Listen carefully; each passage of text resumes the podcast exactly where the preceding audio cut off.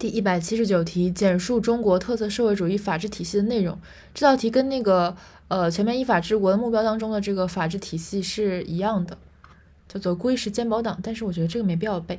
首先是呃完备的法律规范体系，完备良善的法律规范体系，然后是然后是这个实施公正高效的法律实施体系，然后是监督科学严密的法治监督体系，然后是保障。充分有力的法治保障体系，最后是党党内法规完善的党内法规体系。一、形成完备良善的法律规范体系；二、形成公正高效的法治实施体系，包括了这个行政和司法。然后第一个主要是强调立法嘛，民主立法、科学立法。第三，科学严密的法治监督体系，强调绝对权力的制约。第四，充分有力的法治保障体系，强调法治工作队伍以及我们党对全面依法治国的领导。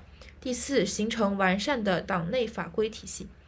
总结下这五个方面：第一，形成完备良善的法律规范体系；第二，形成公正高效的法治实施体系；第三，形成科学严密的法治监督体系。第四，形成充分有力的法治保障体系；第五，形成完备的法党内法规体系。总共五个方面。